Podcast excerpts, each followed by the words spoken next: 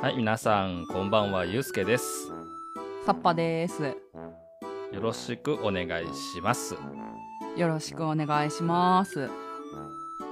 と前回はい。ですね、はい。今こそ静香ちゃんのお風呂について語ろうというテーマでね、うん。満を持して、あのー公開したわけですけども、あの、まあまあ、あの、反響をね、結構いただいてて嬉しいなっていう話なんですよ。お ー、なるほど。はいはいはい、そはうい。そう。あと、これちょっと収録してるのが、あのー火曜日なんです。うんうんうん、 5月18日の火曜日。ですね。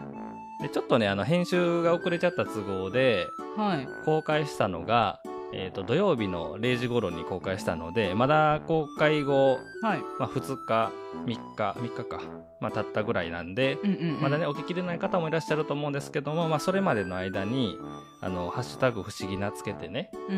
うん。反応いただいたものをねちょっと紹介してみようかなと思いますもう、珍しいですね。なんかね結構反応がねはなんか面白い反応が来たのでねご紹介しようかなとい。おー、なるほど。これは気になるな。というわけで、まあ、一番乗りでね反応くださったのはあやほあとただのポッドキャストリスナーさんとねあやほさんですねはい。いつもありがとうございます。今日聞いたポッドキャストって言ってそうたくさん聞いた中にいつも入れてくださってるっていうことでありがとうございますうんうんうんえ続きましてね船右衛門さんからです船右衛門さん「ハッシュタグ不思議なうん。はい。」えーっとエピソードのリンクを、えー添付した上ではい。 「深くは語りませんが神回です」と いうコメントをいただきました はい。シンプルだな。いいですねこの深くは語りませんがっていうう ん。でもなんか全てが詰まってる感がありますもねう。そっとそっと立位するっていうねうん。素晴あらりしいがとうございます、はうい。んあの過去にねあのダークラジオっはてい船山さんがされてるポッドキャストで、はい。あの藤子 F 不二雄といううんうんテーマで語られた回もありまして、はい。 それもね深くは語りませんが神回なので皆さん聞いてくださいあれは、うん、神回でしたね。ぜひねそう聞いてねいただけたらと思います船山さんありがとうございますはい、ありがとうございます。はい、続きまして足湯さんですね、えーはい静香ちゃんお風呂会切り口が良くて特に最後の「ドラえもん」の最高長らく「ドラえもん」に関する視点が アップデートされてなかったのに今回からのび太が帰宅する前に「ドラえもんは一人で何してるのか調べるのが楽しそう」っていうふうにいただきました、ねちょっと、えあのドラえもんも一生懸命ね頑張って、はい静香ちゃんのお風呂を覗いてるんだぞというところを喜んではいはいはいはい聞いてくださったということでなるほ どね。確かにねあのこれはちょっとあの紹介したら面白くなるかなと思ってピックアップしたんで、はい。そのあたりをね反応してくれたのは僕も嬉しいでうす、んううんんあしゅうさんは今あれですねニューノーマル退屈日記うん。はい。ポッドキャスト配信されてますんであの、はいそちらでもねあの独特のなんて言うんでしょうセンスっていうかうん。こう物事の考え方僕にはないなと思わせてもらえるぐらい、あその、うですね面白い切り口でねお話しされてますので、アシーワールドの展開が、うん、はいされてますねあ。の皆さんもぜひ聞いてくださいはい。過去にもねお便りとかもいただいてましたねはい。え続きまして、えっと、ワクワクラジオの森口さんからですねはい。昔からの疑問のび太たちが静香ちゃんのお風呂を覗く時の感情ははい。少年ならではのいたずらの心なのかうんまた、はたまたムラついてるのか 自分たちが少年の頃は確実に前者が多かったと信じているけどうん。これ後者なら芽生えるの早すぎひんかとぐるぐる考えましたのび太さんのエッチーとうん。ねえうんありがとうございます。はい。まあ微妙なとこですよね。はい。うん、まあお年頃でもあるし、うん。まあいたずら心でもあるし、ね、深く考えやんようにしようねっていううん。ところを深く考えていくと、多分ぐるぐる僕もしちゃうんじゃないかなと。そうですね。あんまりこれについてはもう深く、これ以上はもう掘り下げない方がいいんじゃないですか そうかな。うん。うん。まあ森口さんは、はいあの前者、いたずら心とはい。自分で信じてるっていうことなんで、はい。そうしときましょう。あの心の従うままにうん。は聞いい。ていただいたらと思います。ありがとうございます。はい、ありがとうございます。はい、続きまして庄司さん俺たちライブスマターの庄司さんです、えー静香ちゃんのお風呂についてここまで作品としてフォーカスした放送他にないかもおー笑い笑い とうん。 笑いがついてるけどねまあ、楽しんでくれたってことだね、きっと。そうですねいや僕もそのはい。 2週前かなえっと、はい静香ちゃんの誕生日の回を撮るときに、はい。これは1回では終わらんぞっていうこのうん。もう一人の自分がささやいたの でうん。あのお風呂会で1回撮るっていうね、はい。ことになったんで、はい。まあね、そのそれをね作品としてこう楽しんでいただけたっていう、まあ、これもねもう配うんうんうんう信んしてる人間からしたらもう嬉しい、ん嬉しいコメントですよよよかったですね、これやって。うん。かったですよもうね、はい繰り返し聞いていただけるような回はにいできたんじゃない かなと自負しておりますのではい。ありがとうございます、ははい、ありがとうございます。い、続きましていきますピサさんです、不思議な、えー第42回拝聴 はい。あれだけ風呂を覗かれてるのに友達続けるとか静香ちゃんの懐深すぎだろうと秘密道具結構セキュリティがばい感じがするけど未来大丈夫か覗き放題だがと ねえそうほんでねドラえもんのことにも触れてくれてはりますけども、はい。えードラえもんって基本恋愛対象は猫とかうん。これ何猫猫人なんていうものこれ、わかんないです。まあ、猫人系のアジ ンね猫の形した人間ってことですよねはいはいはいはか、うん猫型ロボットなどなどなのに静香ちゃんのお風呂にも興味あるのかなだっていやーあるんでしょうだって22世紀のテクノロジーを駆使して風呂を覗くタヌキですから い。やめてよ。犯罪じゃん、やっぱり。ねだんだんねこのドラえもんのイメージがね、はい。 僕は良くなってると信じてますからあ、あー、はい。どうなんかね僕アニメでこの回見てないからわかんないんやけど、こうアニメの「ドラえもん」ってちょっとまたうん保護者的なキャラ付けもされてたりするから、ちょっと印象が違う感じも、ねうん。はいはいはい、はい。人によってはあるかなと思うんですけどわりかしうん原作に出てくる方の「ドラえもん」ってはい。もうのび太と一緒に一人の少年としてバカやってるみたいなところもねあるんで、うーん。この風呂覗きエピソードについてはもうドラちゃんの好感度アップに貢献したと僕は信じて疑わないです ようーん。あ、はい はい。まあねこういう面もあるんですよ、ねはい。そうですだね。からあのうん深みがね増していくと、うん。なるほ ど。そういうことにししといてくださいはい。わかりました。えっとで最後にああ言えばこういうポッドキャストさんからですはい。えー不思議な最新回42回と1回拝聴だから静香ちゃんの週を2週続けてってことですねはい、はい。えー、静香ちゃんをここまで掘り下げた番組はここだけなんじゃないでしょうか、うえーん。静香ちゃんイコールお風呂のイメージはもはや世代を超えたお決まりではないでしょうかここまで来たのならうんなぜお風呂を代名詞にしようとしたのかすごく気になりますとうん。うん確かに確かに。僕も言ってましたからねおお風呂といえば静香ちゃん静香ちゃんといえばお風呂うん。これは常識ですとうんうんうんうん。はい。あんまり深くねドラえもん知らない方でもはい。ここはもうつながるんじゃないかなっていうぐらい本当に代名詞っていう言い方がぴったりくるようなうんうんうんうん。 2つ。のワードですけども、はい。うーんなんでしょうねやっぱり一人だけ女の子のレギュラーキャラクターっていうところがそういう要素を結びつけたのかなっていう感じはしますけどもうーん。なるほどね。こうなると大全集とかも買い揃えてはい。静香ちゃんのお風呂が初めて出た回はこれやぞみたいな話をしやんなあかん気がす るまあそこはゆうすけさんに頑張ってもらって、そうだね、はい。歴史を紐解きたくなってきましたねこうあいう感想をいただ いていやーありがとうございます皆さんあのー結構ねお風呂に関する話をはい。取り上げるときうに、ん。こうあんまりねうん。センシティブにならないように楽しく喋ろうかなと思ってお届けできたのでこういう反応が来たのはすごく嬉しいですはい。であの証拠にもなくはい。今回も静香ちゃんに絡んだお話をすることになりましたので3週目ですかそうね、なんか、あの、ドラえもんシリーズ、エスパーマミシリーズ、はい。お化けの九太郎シリーズときてもうすでに静香ちゃんシリーズと呼べるような出来にちょっとなってきた感じはしますけども、うん。 はい。いいんです、あの、5月はね、全部静香ちゃんの誕生日なので、そうですね。静香ちゃん月間ということで、いはい。っちゃいましょうか。はい。よはい、というわけで本編の方もよろしくお願いします。ろしくお願いします。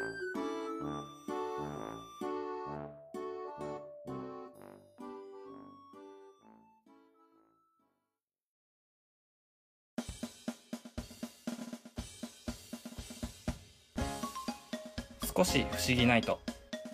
この番組では藤子 F 不二雄先生の少し不思議な物語について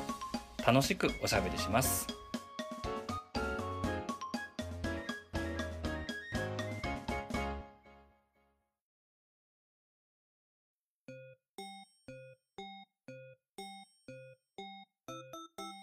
と今回お話ししようと思っているところははいしずかちゃんってはいのび太くんと、まあ、一緒になるわけですよね。うーんはいそういう2人の関係っていうのがどんな感じでねこの作品の中で描かれたかっていうのをうんちょっとこうまとめてねお話ししてみたら面白くなるんじゃないかなと思って今回ピックアップしたんですよ。なるほどなるほどいいですねサッパさん「ドラえもん」の第1話ってそのドラえもんが来るところってあるじゃないですかのび太の部屋に。はいせわしくんに連れられてね。うんでドラえもんってそもそも何のために来たんだったか覚えてますえなんか先祖の中でん手わしくんの先祖の中でうんうんうん一番頭の悪いのび太をどうにかするためにやってきたそうそうそうそう。でのび太の運命を変えることなんですよね。うんであの第1話を読んだりとか、まあ、映画とかで見たりとかした人にはこう印象深かったかなと思う一個のシーンでうんアルバムを見せてくれるんですようんあの未来ののび太くんの「君はろくな人生を歩まないぞ」ってこううん説得するためにね、はいでその中に、まあ、例えば自分で会社を立ち上げようとしてうん会社丸焼けになるとかね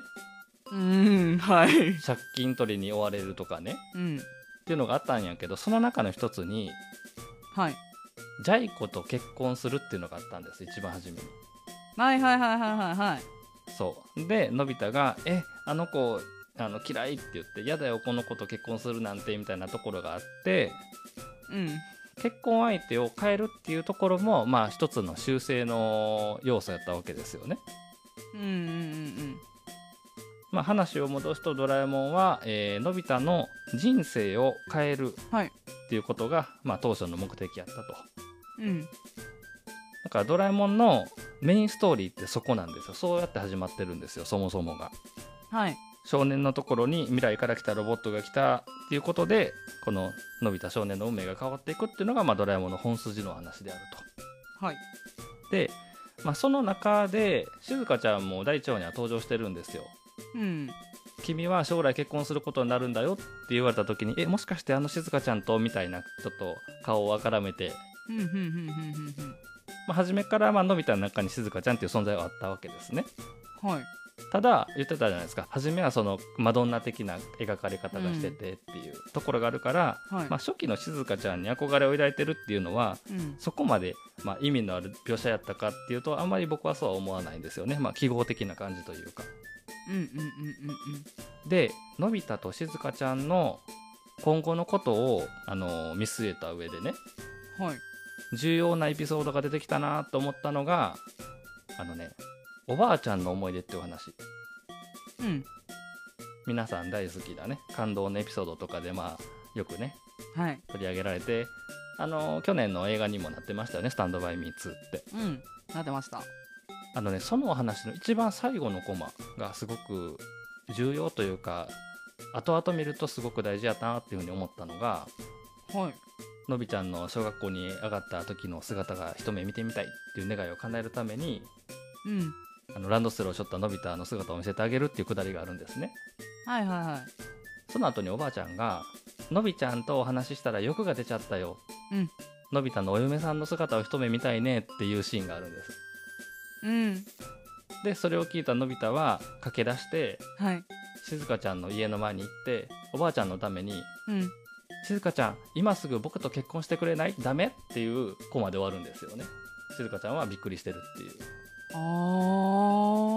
あ。これ。まああのお話のオチとして使われてるだけなんで本当にそのコマで終わるからその後どうなったっていうのは特にないんですけど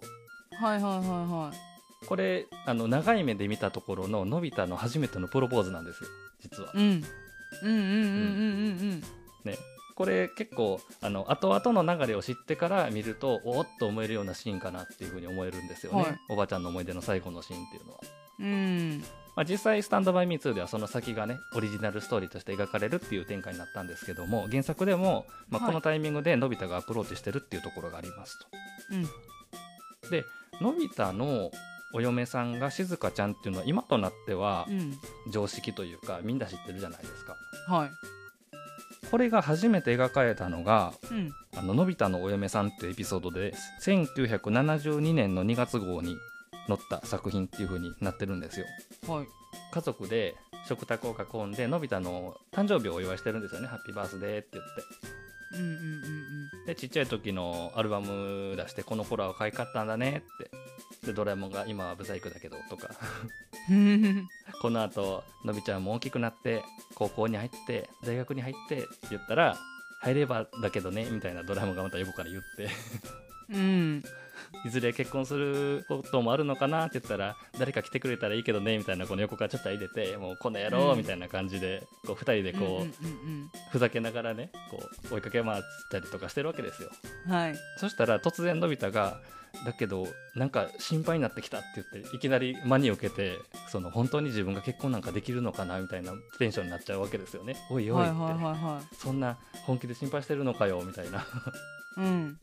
んでドラえもんが「そんなに気になるんなら見に行ってみる?」うんって言ってうん「えー、タイムマシンで見に行くの?」っていう展開になると。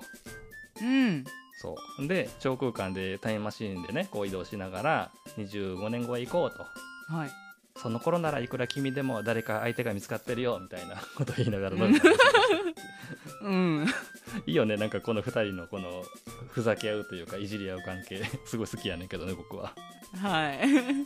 でこっそりあの外から覗くんやけどそこでうん見つけたのが大人になった静香ちゃんやったっていう。うーんなので、はいこの時に初めて、えー、とのび太のはいどうなるんかなと思われてたお嫁さんが静香ちゃんやったっていうことがうん触れられるっていうのがこの「のび太のお嫁さん」っていう回なんですね。なるほどこれねあのちょっと気になったんで調べたんやけどはい「あのドラえもんの」えー連載が1969年からっていう話を初めの頃にしてたと思うんですではいこれが載ったのが1972年なんですようんうんで僕らからしたらその後の歴史の方が長いからさっきも言ったように、うんのび太としずかちゃんが結婚するっていうのはもう分かってるような組み合わせなんやけどうんこれ、えー初掲載そのジャイ子と結婚するの嫌だよって言ってあの運命を変えようっていう第1話からこののび太のお嫁さんが描かれるまで3年間間があるんですよ。うんってことは当時の読者ははい3年経ってようやく静香ちゃんと結ばれるんややったーっていう感覚を得たっていうことなんかなと。うんうんうんううんんそれを考えるとちょっとさすがにねその追体験っていうことにはならないけどはこうやったーっていう感覚はすごく大きかったんじゃないかなってすごい思うんですよね。い確かにそれまではそうそう、うんどういうふうにこの少年のねのび太少年の未来って確定するのかなみたいなところがぼやかされてたのがはいここで静香ちゃんが未来の嫁さんですっていうことがちゃんと描かれたっていうね、うんうん、この辺りの感動はぜひねあの味わってみたかったなっていうところでもありますよね。ううんん初めに出会った時ははいのび太がのびすけと勘違いされてうんお母さんである静香ちゃんにあの叱られるっていう展開なのでうん同時に2人の息子も登場してるっていうところが熱いですよねおおこれいいよ最後の終わり方ねあの未来のお嫁さん見てきたわけじゃないですかではいまあ帰ってきてうんで自分の現代に戻ってきて、うんどこ行ってたのってママに言われるんですよねは静香ちゃんがお祝いに来てくださったのよっていうのに顔を真っ赤にして いうんどうしてそんなに恥ずかしがるのよって言ってなかなかその静香ちゃんが持ってきたプレゼントを受け取れないっていうへえ可愛いですねね意識しちゃうのよねうんだからまあドラえもんが始まって3年後のこのエピソードで静香ちゃんがお嫁さんであるっていうことが公式として描かれるとうんそういう展開になってますと、はいでこっから先のび太と静香ちゃんの話でまた有名なお話が続くんですけどもはい紹介したいのがね、えっと、雪山のロマンスっていうお話なんですうんまあ、言ったら、えー、とこの頃には、えっと単行本でも20巻ぐらいかな20巻ぐらいに出てくるお話なんでもう静香ちゃんとのび太の関係っていうのはもう確定事項で、もうそれありきで進んでる頃なんですよねはいのび太ってたびたび不安になるんですよその結婚に関してうん大丈夫かなとかってあの出来すぎくんが登場したりとかもするから途中でねうん、はい恋のライバル完全無欠のねはいはいはそうでドラえもんに相談したら「いやー僕もそう思ってたんだよ」 と「なんであんなにいい子がよりによってのび太くんなんかというんもう少しマシなとこがいっぱいいるのに」って言ったらもう言い過ぎだよってもうそこで割って入るっていうねはいはいはいはいはいでまあ念のためにその辺の事情を確かめたいっていうことで、まあ、またタイムテレビで覗くわけですね はい婚約直前の様子を覗きたいっていうことで覗くんですよねのび太は、うんでタイムテレビって、あのー現代にいながらにしてその未来のはい様子が見れるアイテムじゃないですか、はいのび太青年とはいあの静香ちゃん大人に大人かな、まあ、成長した静香ちゃんの2人がまあ喋ってるところを覗くとうんでその2人が喋ってるのは、まあ、今度一緒に雪山に行こうという話なんですよね、うん、まあ、デートかなうんうんでも「どうしたの?」と「行くの行かないのはっきりして」ってまあ言われてるわけですはいで何を返すかと言ったらのび太は「いや行きたい気持ちは悪いんだけどね坂道に弱くてね」とん「平らな山なら行きたいんだけどね」と言ってるわけですよ 何を言ってるんだそ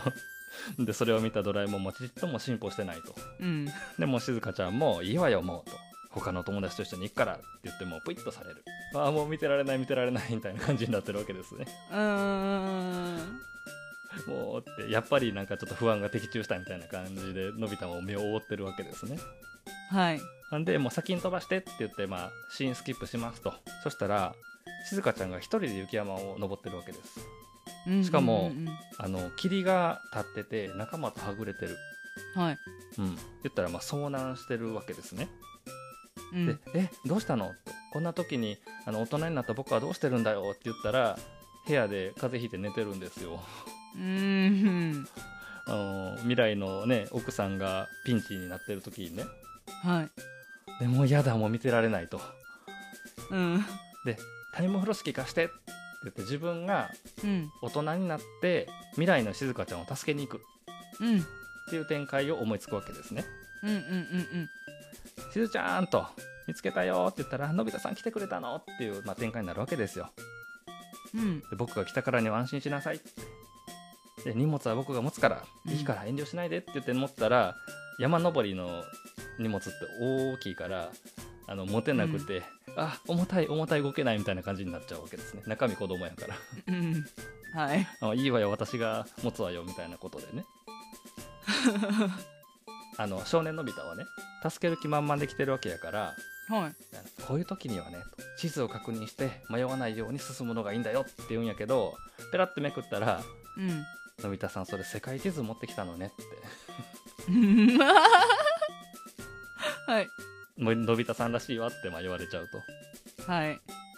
とでまあどうやらこの穴があるらしいとでここで一休みしていこうってなるんやけど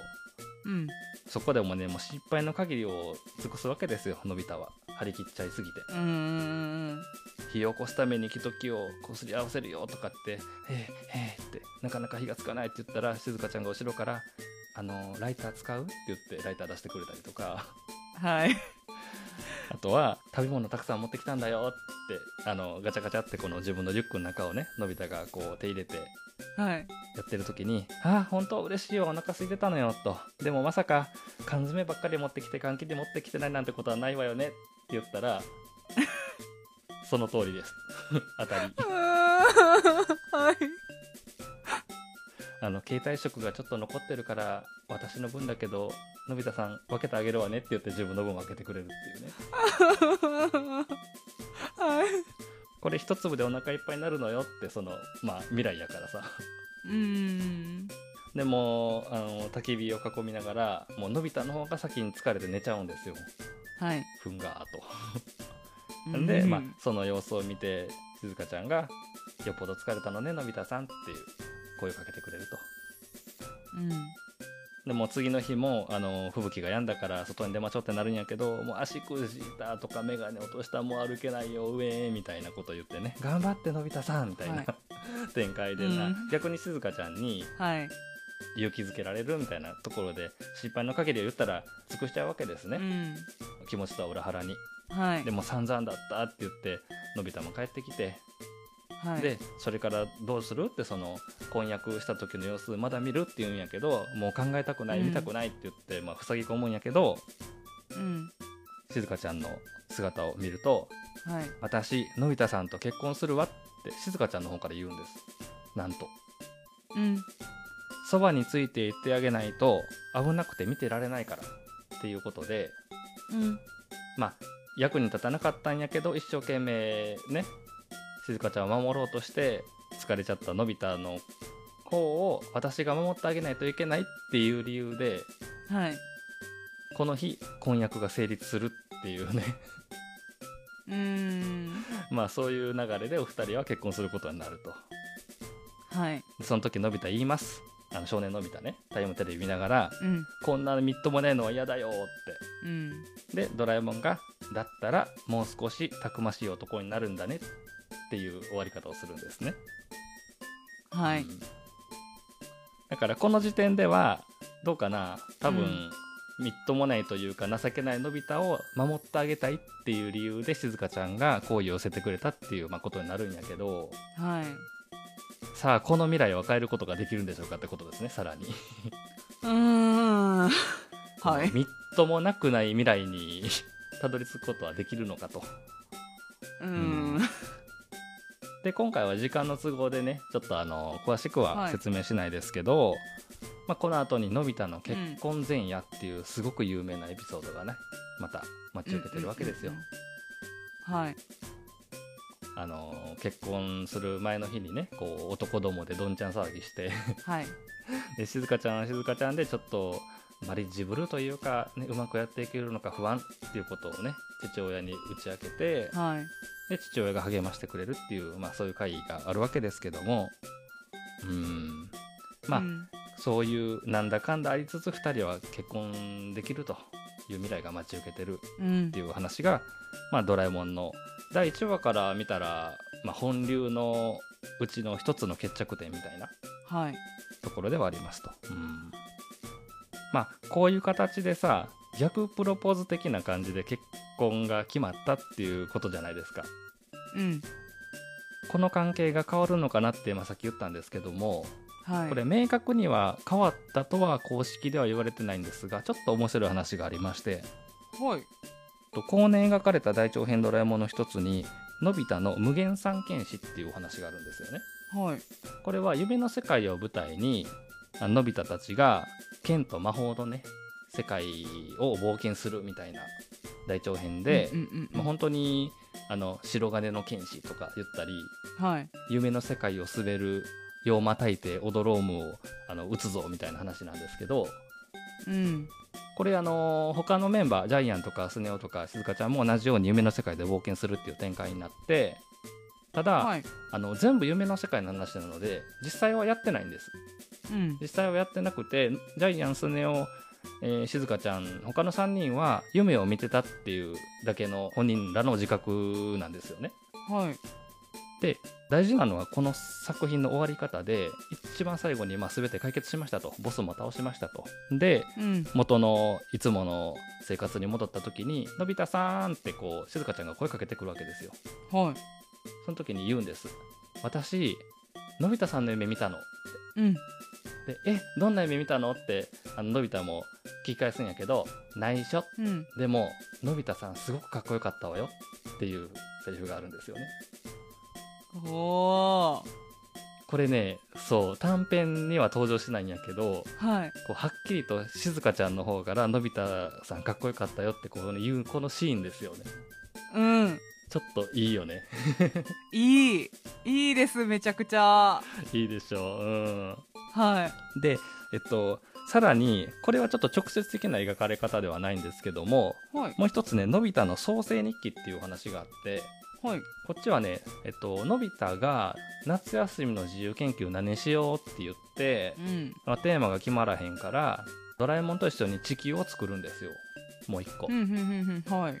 ミニ地球みたいなやつを作ってその中ではい生きていく人たちを観察して日記つけていくみたいなちょっとスケールの大きい話なんですけどはい、登場人物が他の5人を模してるんですよねのび太っぽい子が出てくるとかジャイアンっぽい子が出てくるとか、うんうんうんうんまああのーいろいろとそのその人たちの暮らしみたいなのを神様視点で見ていくんですけどこのお話もねうんのび太としずかちゃんが実際に何かなったっていうわけではないんやけど、うんもう一つの地球で行われてる出来事の中であののび太がモデルになってる人物としずかちゃんがモデルになってる人物が結ばれるっていう終わり方をするんです、へえこれってやっぱりねあののび太としずかちゃんに重ねられてるのではいそれがあの映画のメインのお話の中で描かれるっていうのはちょっと意味のあることかなっていうふうに思いますねうーんで実際ピックアップしたエピソードの他にじゃあのび太とはいしずかちゃんがデートするお話が出てくるかって言ったらそんなにないんですよねうんうんうんはい2人でデートしてるとかってそういうシーンあんまり見ないじゃないですかはいなんですけど実はちょっとした仕掛けというかありましてはいあのね「テントウムシコミックス」って今でもあの発刊されてるドラえもんのコミックがあるんですけどそれのねはいカバーアートなんですよ実はうんうん表から見たらまあドラえもんたちがほら集合絵みたいな大団かみたいなはいあるじゃないですかはいその裏をめくった時にはいのび太としずかちゃんが遊んでる絵が描かれてるんですよねええはいえっと25巻から45巻のはい裏表紙ははい全部のび太としずかちゃんのツーショットなんですマジかえー、すごっそう作品の中ではそういうまあ言ったらカップルとしての信仰を深めていくみたいな話は一切ないんですけど、ちゃんとカバーの外側で2人はデートしてるんですよ、あなのでもしねあの手元に「テントウムシコミックス」ある方はちょっとね見ていただいたらあここでこの2人はデートしてたんやなっていうね 作品の外ー側をあらららららうーん結構ねこののび太としずかちゃんっていう軸でドラえもんを語るっていうのは本当にはい面白いですようんうんうんもともとねうんはいしずかちゃんの描き方が変わっていったって話を2週前にしてるんですけどもそことすごく絡んでるんですようーんえちょっと長くなるけどももう一つ話していいですかはいどうぞあるねエピソード「水たまりのピラルク」っていうお話があるんですけどはいこれあの釣り対決をするんですのび太チームとジャイアンスネオチームでうんどっちの魚がでっかいの釣ったぞみたいな話をするんやけどはい裏山に行ってねのび太はしずかちゃんと一緒にうんジャイアンはスネ夫と一緒に釣りをするわけですがのび太が一生懸命大物釣るぞ大物釣るぞって言って糸を垂らしてたのははい雨が上がった後の水たまりだったんですよえだからそんなとこに魚なんているわけないと。うんうんうんってなったと時にあのね雑誌が掲載された時に書かれたエピソードではしずかちゃんははいなんだってジャイアンとスネ夫の方に行っちゃうんです。うんはいだってそうじゃないですかこんなところでのび太と一緒に水たまりに糸を垂らしてたって、魚なんて釣れるわけがないからまあ確かにただこれがね単行本に収録された時に大幅に書き換えられてはいいいのよ魚なんて釣れなくたってハイキングに来たと思って楽しめばいいのよねって言ってのび太と一緒に行くっていう展開に書き換えられたんですよしずかちゃんええはいうんなんかね雑誌に掲載した時と単行本にする時で、うこのん内容を変えるっていうのは F 先生結構やるんですけどその作品のクオリティアップのためとか、はいまあ、ちょっと作画ミスがあったりとかっていうのでうんうんうんうんただあのしずかちゃんの行動がここまで大きく変わるっていうのは結構大胆ではい割とねファンの中でこの「水たまりのピラルク」っていうお話でしずかちゃんの行動が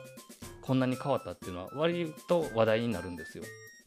うんうんうんわざわざのび太のことを応援して一緒にいるっていう選択をしたっていうここの書き換えですよね。はいしずかちゃんっていうキャラクターにのび太のパートナーとしてのはいうん性格をねしっかり書き加えたっていうところがすごく重要え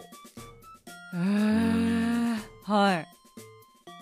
他にも例えばのけ者にされるのび太の方の味方をするみたいなシーンとかも結構出てくるようになるし、うんうんうんあとはのび太のちょっと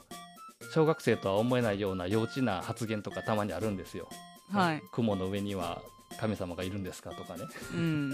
うんまあ、そういうのは基本的にはクラスのみんなに笑われるんやけどしずかちゃんははい夢があっていいと思うわって言ってあののび太の肩を持ったりとかねうんうんうんのび太さんのことをのけ者にするなら私も残るわみたいなことも結構言ったりとかうんはあどんどんどんどんあの静香ちゃんのび太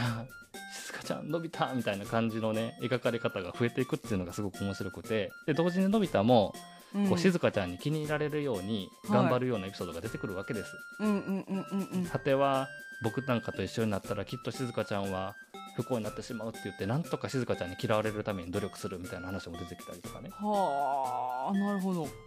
それでも静香ちゃんはのび太についていくみたいなうんもうなんかこういう風に2人の関係に注目して「ドラえもん」という作品を読むとはいなんかもうこれは愛の物語だなと 言ってもいいんじゃないかと。はあなるねえほうーんどはいなんかやっぱりそのギャグ漫画とかうん毎週やってるテレビアニメとしてのび太と静香ちゃんっていつも見てるじゃないですか。うんうんであのお風呂覗いてのび太さんのエッチみたいなね展開があったりとかうんうんうんなんかいつも一緒にいる2人っていう感じで僕らも馴染んでるからはいこういう2人の人生というかうん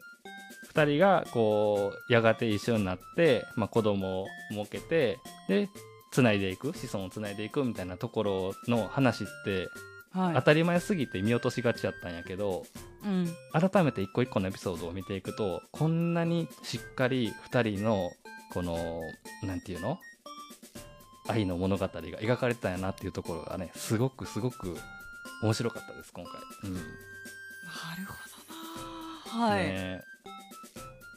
なんとなくねこう2人結婚するんでしょっていうのがもうありきで進んでるところもあるんやけど初めて描かれたのはこんな話なんだよとか、はい途中にこんな心変わりがあったのかもねみたいなね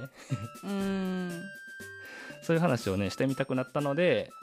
はいまあ、静香ちゃん編第3弾みたいな感じで今回話させてもらったはっいていう感じです。うん、 はいありがとうございました。はい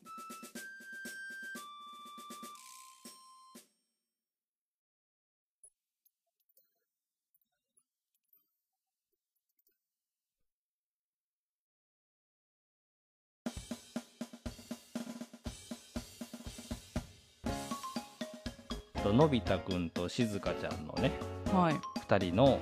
まあ、人生というか、まあ、愛の物語ですかね。っていうんうんうんううん感じでちょっと「ドラえもん」という作品を着目して今回はお話しさせていただきました。いやー面白かったですよめちゃくちゃはうんこの間あの文庫の「ドラえもん」の話をしたんですけどいはいテーマ別に収録されてるっていうのがあったじゃないですか静香編があるよってはいはいはいはいそんな感じでね、あのね、恋愛編っていうのもあるんです。ああるんや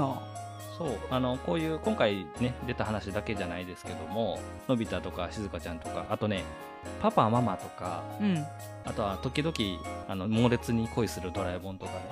ああはいはいはいはいそうなるいうほど恋愛にまつわるエピソードを、はい一冊にまとめた、うんあのやつとかも出てるんでね、うんこういうテーマ別で話する時に結構参考になったりするので、よかったらね、はい機会あったら読んでみてもらいたいなと思うんですけども、はい結構いい恋愛してるよねこの2人いやーいいでしょねううんうんうんうんうんえちなみにですけど「この雪山のロマンス」っていうあの静香ちゃんが逆プロポーズしたっていうねうんはい話これねちゃんと日付が設定されててね10月25日なんですって10月25日ゆうすけの誕生日ですよねこれ は関係なアピールアピールアはーピールアピいールわかりましたはーいい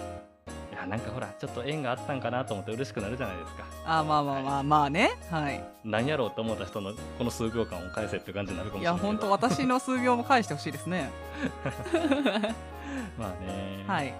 いやこういう番組をねやらせてもらってねはいこういろんな角度からこう作品を見るっていう機会がね得れて、はい本当に僕は楽しいです。うーん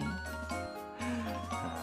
というわけで今回お話しさせていただいた感想なんかもね引き続きお待ちしてますのでよはいかったら「ハッシュタグ不思議な」つけて皆さんの反応をいただけたらと思っております。はいじゃあいつものお知らせして終わっていきます。はい